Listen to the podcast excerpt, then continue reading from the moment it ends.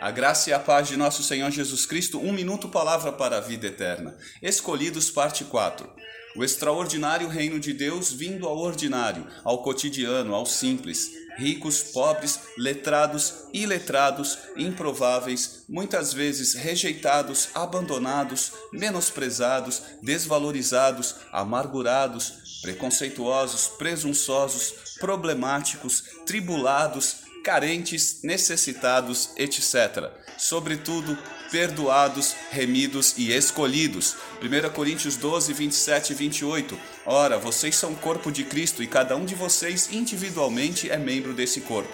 Assim, na igreja, Deus estabeleceu primeiramente apóstolos, em segundo lugar, profetas, em terceiro lugar, mestres, depois os que realizam milagres, os que têm dom de curar, os que têm dom de prestar ajuda, os que têm dons de administração e os que falam diversas línguas.